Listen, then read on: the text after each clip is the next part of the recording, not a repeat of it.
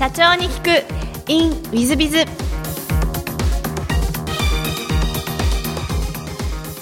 ィズビズの新谷です。先週の続きをお聞きください。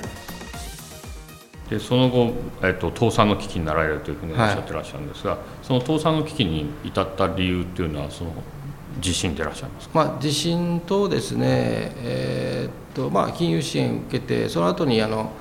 山証券とかですね北海道拓商銀行が潰れたと思うんですけど、それからどんどんどんどん金融機関が潰れていったところですよね。でまあうちのメイン銀行もですね、えー、潰れてですねどんどんどんどん取引銀行が潰れていきましてですね、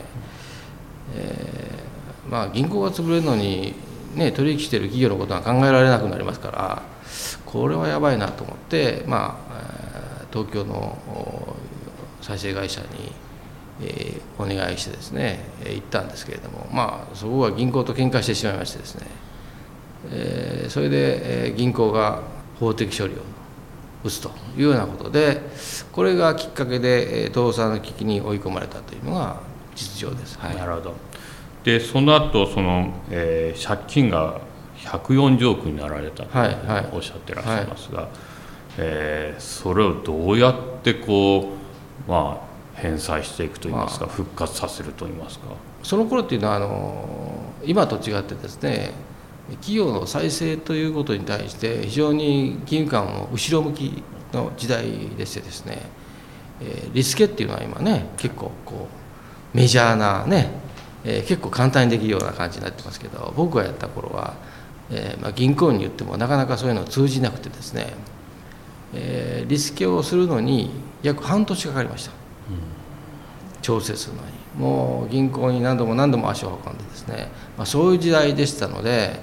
えー、非常に大変で、えー、まあ多分今だったらもうちょっと違うやり方をしてたかもしれませんけれども、えー、まあそういう点でその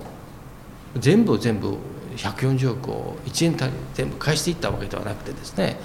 その中にサービサーっていうのがあるんですけどもまあえ銀行がサービサーに債券を売ってそのサービサーを買い戻して処理をするというようなやり方。でまあ銀行も非常に協力的でしたんで非常にまあ信頼関係があったので銀行が協力をしてくれてですねこういうふうにしたらいいよということもアドバイスいただきながらまあ半分は非常に取引銀行の中で味方をしてくれたといいますかまあ協力しますよということでいろいろやっていただいてその中で、まあ、うまくやったということですね。なるほど、はい、やっぱりそれは三条社長さんお人柄が銀行さんを動かせた、ね、やっぱりその銀行に対して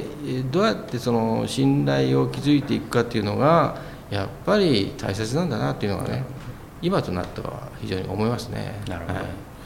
で今はその、えー、経験を求めに、まあ、ある意味事業再生、えー、コンサルタント、はい、経営アドバイザーをやられてらっしゃる、はい、これをやろうと思ったきっかけっていうのはやはりいろんなことが重なってですか？まあ、あの時非常に悔しい思いをしたと。で、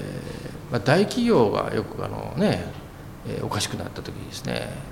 えー、金融機関はまあ変な話何千億と債務カットしてですね大企業の社長がですね記者会見して「すいませんでした」で、えー、再出発をしてる、ね、結構ありますよね。そういうのを見てましてですね中小企業は、えー、そんなことは絶対できない。変な話個人保証してるし、えー、血のまで抜かれてですね、えー、全て失うと。これはおかしいだろうなというようなことが思いまして、まあ、自分の経験でこれは中小企業にとって不条理な制度やってというのがいろいろあったのでできたらそれをまあ改正したいと。というのが非常にあのよくその今の中小企業制度だったら商売をしてですね一度失敗するとですね多分なかなかもう浮上できない。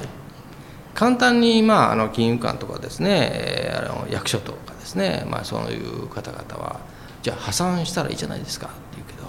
破産するとですねもっとマイナスなことがありましてですね、えー、10年間、まあ、島流しみたいな状態になると。でこれをするとですね、まあ、せっかくその才能のある中小企業経営者が這い上がれない。僕はこれはおかしいなと思ってるので、えー、一度失敗しても再チャレンジできる社会を作るのが、まあ、一番正しいやり方だろうなと思って、まあ、そういうふうな社会になるように、えー、働き方ができたらなというのが一番の会社を設立した一番の目的ですね。なるほど、はい、いや素晴らしいですね。あの本当に同感すると言いますかあの私も本当にチャレンジ社会というのをウィズビザ作るんだというんでコラしておりますので、はい、非常に同感なんですが、はい、ありがとうございます、えー、不動産事業の方は今はもう手放されすか、会社を再生してですね母親ががんで亡くなって親父が心臓病で倒れてですね兄も心臓で倒れてですね、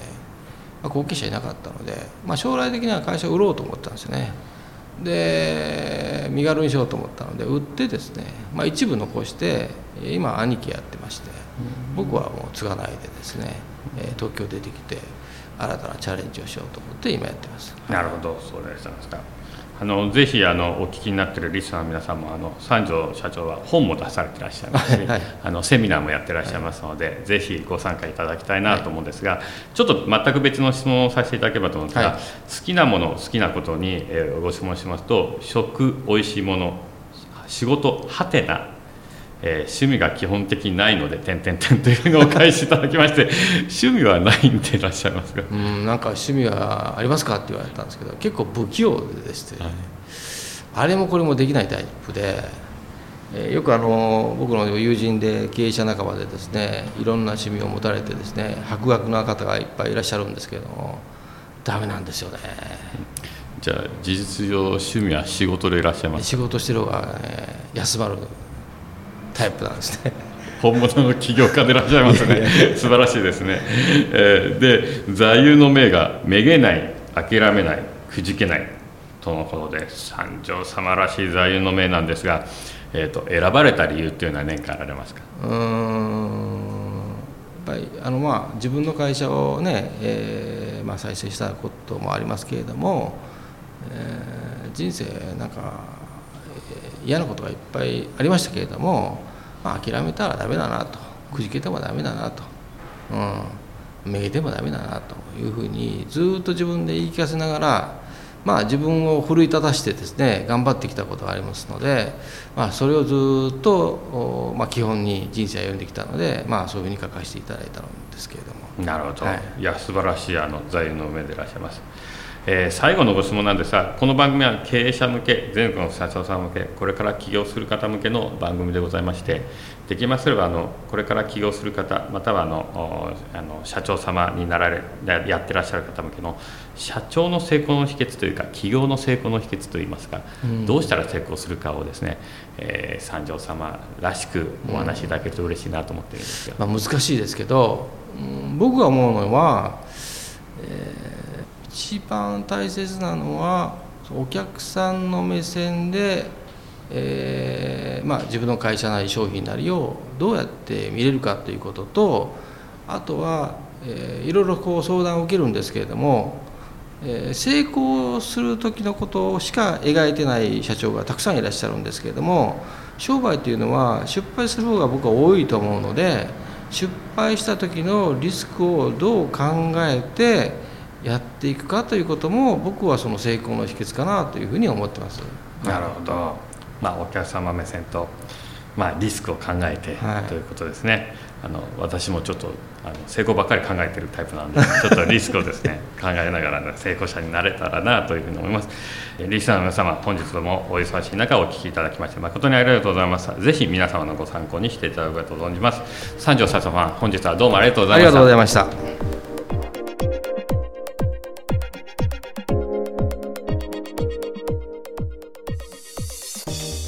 本日の社長に聞くインウィズ三条社長様いかがでしたでしょうか？やっぱりあの事業再生コンサルタントとして、えー、優秀でいらっしゃいますのでいろんな経験をされてるんだなというのでいや素晴らしいなと思うとともに高校の時の大英の中内さんにお会いして起業家を目指されてというのが本当に、えー、なるほど出会いというのはすごく重要なんだなというふうに思ってます。この番組社長に聞くウィンズ・イツビズでお聞きになった社長様のお話を聞いて起業を目指されたり社長になられる方がどんどん出ていただいたら嬉しいなというふうに思ってます。1点だけリスクは考えて起業した方がいいんだなということで私ももうちょっとリスクを考えた方が良かったかなと反省をしております。皆さんもぜひリスクも考えて顧客目線で成功する社長様になっていただけると思います、えー、本日の社長に行くインウィズイズはここまで。3分コンサルティング。WithBiz が社長の悩みを解決。本日の3分コンサルティングは V 社様資本金3000万年商18億従業員数25名投資向け不動産ということで投資用の不動産儲かってらっしゃるんじゃないでしょうかね今流行りですねお世話になってます。私は投資不動産会社を経営しています。売上が安定していて成長したこともあり、1年ほど前より一気に事業を伸ばすため、採用を強化し人材を増やしています。ただ、思ったように新人が育つ業績を思うように伸ばせません。初めは採用した人材は悪いんだと思っていました。よくよく見てみると、社内の営業ノウハウが共有できるマネーノウが確立できてないことが原因でした。早急に手を打たなければなと思うのですが、特営業マン自身が何が売れるポイントなのか明確にできておらず、ノウハウを共有できていません。この場合、どのようにマネーが学化すればよいでしょうか？というご相談でございます。今日ちょうどあのセミナーやってまして、そういう話をしましたが、えー、まずですね、セールステップというのを組んで、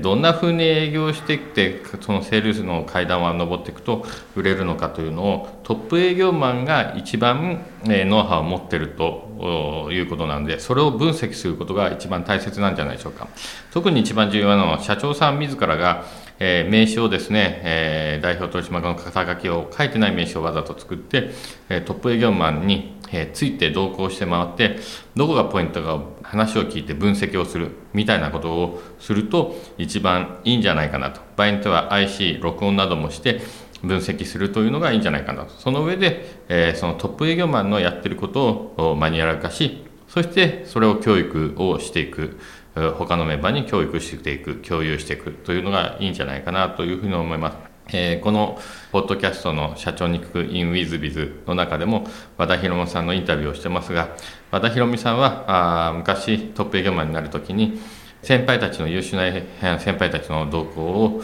何人も5人ぐらいでしょうか10人ぐらいでしょうかされて、えー、そのいいとこ取りをして、えー、ノウハウをまとめて自分がトップ営業マンになったという話をされてらっしゃいましたそういう意味でいきますとトップ営業マンの方が一番ノウハウを御社では持ってらっしゃいますのでそのトップ営業マンの方に同行して、えー、ノウハウをまとめて、えー、マニュアル化していくのが一番いいんじゃないかなと思います。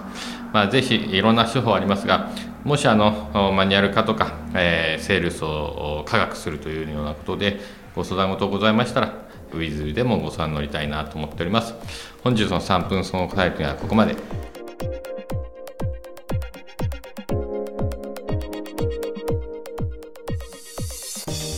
最後までお聞きいただきまして誠にありがとうございました。